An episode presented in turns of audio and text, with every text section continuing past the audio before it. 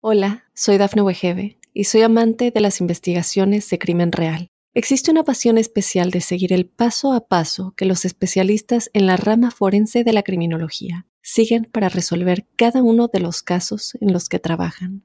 Si tú, como yo, eres una de las personas que encuentran fascinante escuchar este tipo de investigaciones, te invito a escuchar el podcast Trazos Criminales con la experta en perfilación criminal, Laura Quiñones Orquiza en tu plataforma de audio favorita. Estas son las informaciones más destacadas del momento. ¿Qué pasó con el cadáver del tirador de la masacre de Uvalde? Revelan las horribles fotos del accidente de Kobe Bryant. Estados Unidos ataca zonas controladas por milicias en el este de Siria. Se remece la tierra en Acapulco, Guerrero. Hola, ¿qué tal amigos y amigas de Mundo Now? Les saluda Santiago Guevara dándoles una cordial bienvenida. De inmediato comenzamos con las informaciones. Tras la masacre en la primaria Rob, en Texas. Ahora se filtra lo que sucedió con el cadáver del tirador Salvador Ramos, pues permaneció por casi un mes en la morgue de Uvalde sin que pudiera ser cremado. Y todo por una misma razón, de acuerdo a información que ha sido publicada por el portal de noticias del Daily Mail en Estados Unidos. La morgue mantuvo el cadáver del joven mientras los familiares discutían por él, y las agencias funerarias se negaban a aceptarlo porque primero, estaban muy ocupadas con los funerales de las víctimas y además porque no querían causar más traumas a las familias, pero también porque no querían llamar la atención. El ex basquetbolista estadounidense y la leyenda de Los Angeles Lakers, Kobe Bryant, lamentablemente perdió la vida el domingo 26 de enero del 2020, tras caer el helicóptero en donde viajaba acompañado de su hija Jana y otras personas que los acompañaban ese día. Se habían mantenido ocultas las fotografías del momento en que hallaron el cuerpo del basquetbolista, hasta que un policía que las filtró al mundo pagó muy caro esa acción. El susodicho habría mostrado dichas imágenes para seducir a una chica en un bar de copas enseñándole las fotos realizadas. Fue entonces cuando un trabajador del bar escuchó la conversación y la puso en conocimiento del sheriff de Los Hills, la persona encargada del caso.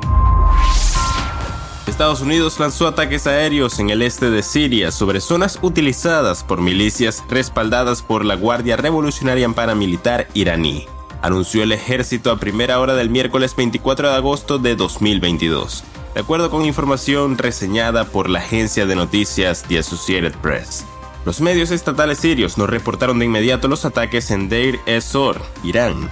Tampoco reconoció el incidente. El Observatorio Sirio para los Derechos Humanos, un grupo opositor que monitorea la guerra y el colectivo activista Deir ez-Zor 24, indicaron que el operativo tuvo como objetivo el campamento de Ayash, dirigido por el grupo Fatimi Young, formado por combatientes chiíes afganos.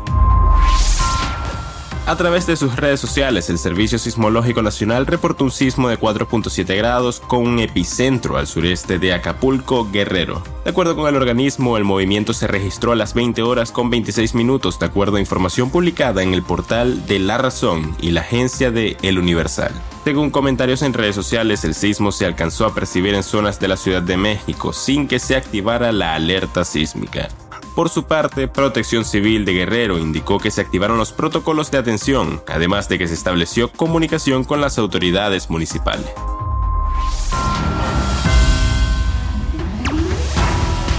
Y bien amigos, de esta forma ponemos punto final a esta emisión de Mundo Now. Les ha informado Santiago Guevara recordándoles que en Mundo Now estamos a tan solo un clic de la información.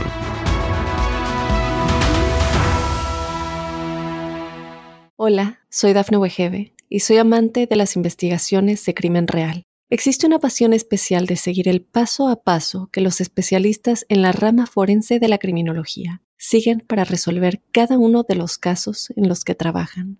Si tú, como yo, eres una de las personas que encuentran fascinante escuchar este tipo de investigaciones, te invito a escuchar el podcast Trazos Criminales con la experta en perfilación criminal, Laura Quiñones Orquiza en tu plataforma de audio favorita.